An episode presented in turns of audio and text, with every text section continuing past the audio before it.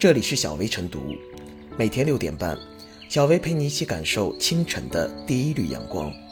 同步文字版，请关注微信公众号“洪荒之声”。本期导言：近日，博士生被诈骗十万余元一事引发网友关注。骗子以被害人网上有贷款记录，需要取消，否则影响信用为由，诱导被害人办理多种网络贷款业务，并将贷款转入骗子提供的账户。由于遭遇网络诈骗的被害人是中南财经政法大学的一名博士生，网友对此议论纷纷，其中不乏嘲讽之声。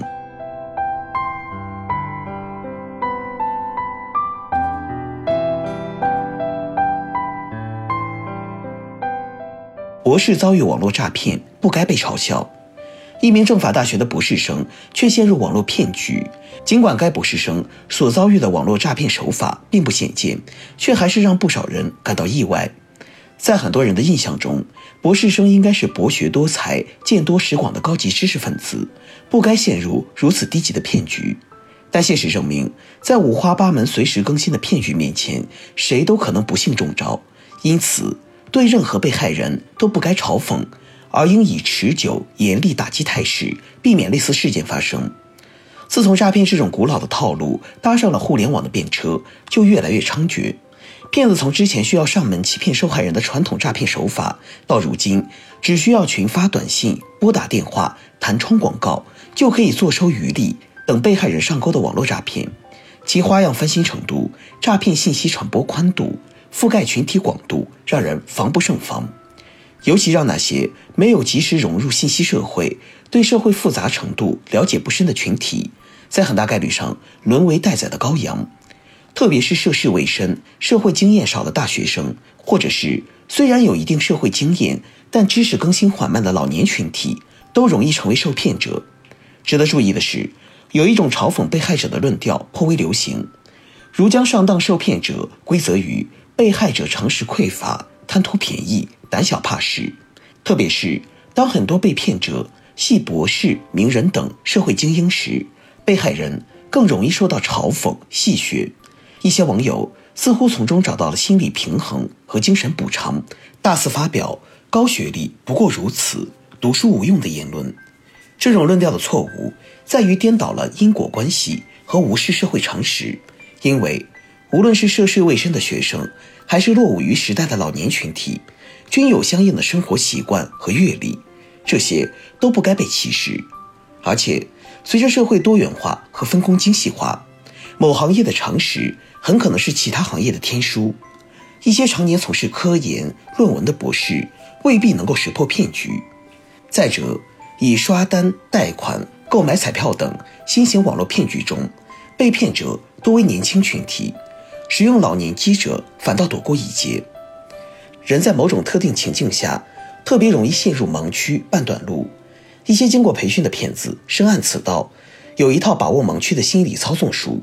加之在诈骗电话的突然袭击下，在将被抓捕、通缉、账号存在安全隐患的威逼利诱下，无论学历高低、见识多寡，谁都可能一时迷惑掉入陷阱。这也是为什么。即便是高学历者云集的大学，也会组织日常的网络安全、防诈骗等培训，通过给学生发放宣传手册、布置宣传橱窗等方式，传授防诈骗知识。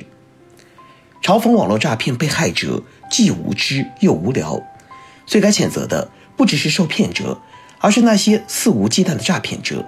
反过来，连博士都能被骗，可见电信网络诈骗危害性之大，潜在受众群体之广。这足以让他人警惕。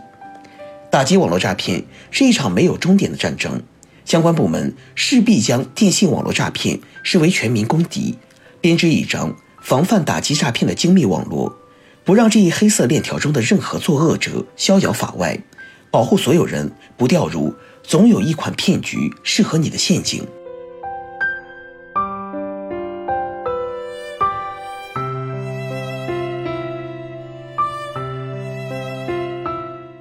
被电诈受害者不能再落入有罪论泥潭。在一起诈骗案件中，受害者就是受害者，不会因为其学历、身份而改变。案件的发生是因为诈骗分子的诈骗行为，而不是因为受害者的存在。我们固然可以分析骗局得逞的原因，却不应该以此指责嘲笑受害者。高学历人士不会被诈骗，这是网上长久以来存在的偏见，说明了人们对诈骗和高学历两者都不够了解。学历再高，学的也是某一专业领域的知识，而不是防骗技能。而很多诈骗行为看上去只是一个简单的电话，背后却比人们想象的要复杂的多。比如清华大学教授被骗案，当时这位教授刚刚卖了一套房子，回到家就立即接到了诈骗电话，称他漏缴各种税款等等，还恐吓威逼。电话中连卖房合同的编号都能说得出来，让人很难怀疑。正如上海市公安局刑侦总队、上海市反电信网络诈骗中心探长范华所说的，诈骗分子有他的话术，会设置好剧本。这个剧本就是为受害人量身定制的，根据你对骗子的回答，他有相应的剧本来套你。因为受害人不仅仅跟电话那一头一个人在通话，他是跟电话背后的一个庞大的诈骗团伙体系在对抗。犯罪分子挖空心思想出的骗术，自有其迷惑性。根据媒体报道，二零二零年四川电信网络诈骗受害者中，高中以上学历者约占百分之七十。百分之九十以上的受害者年龄集中在二十至五十岁，受害者大多是高学历者和年轻人。这个数据恐怕出乎很多人的意料，但是诈骗利用的是信息的不对称和人性的弱点，没有人能够保证自己绝对不会受骗。面对诈骗案，一些人不是谴责诈骗分子，而是嘲笑受骗者，这是对受骗者的二次伤害。也证明了自身的浅薄和同理心缺失。无论如何，诈骗案的发生都是令人惋惜和同情的事。重要的是，我们每一个人都要透过个案来反思：一方面，要提醒有关部门严厉打击诈骗行为，织密个人隐私信息的保护网；另一方面，也提醒学校、社会要重视反诈骗知识的宣传，同时重视基础金融知识的普及。当前。在传统学校教育中，金融知识并未得到足够的重视。人们似乎觉得学生和金融关系不大，但实际上，这不只是财经领域工作者才需要掌握的专业知识。学习基本金融知识的背后，是对自我资产掌控能力及市场风险理性判断能力的培养。拥有这些基础，才能让反诈骗宣传事半功倍。总而言之，我们关注被电诈案件的目的，都该是。打击诈骗分子，保护潜在的受骗者，而不是在诈骗案发生后对受害者百般嘲笑。诈骗案的是非本就很分明，受害者不能再落入有罪论的泥潭了。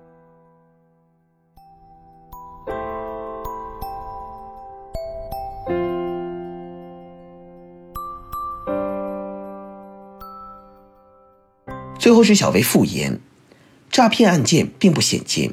但高学历人士被诈骗却屡屡引发热议。电信网络诈骗花样繁多，套路不断升级，手段不断翻新，令人防不胜防。每个人都有可能成为电信诈骗的受害者，这无关年龄、性别、学历。其实，面对电信诈骗，我们更应该思考的是该类犯罪的成因及防治对策，而不是紧盯着受害人的特征不放。因为防骗反诈。需要全社会共同参与，谁都不能做旁观者，谁都可能成为受害者。每个人都得提高防范意识，保护好个人信息，主动了解最新诈骗手段，增强判断能力，才能不给诈骗分子以可乘之机。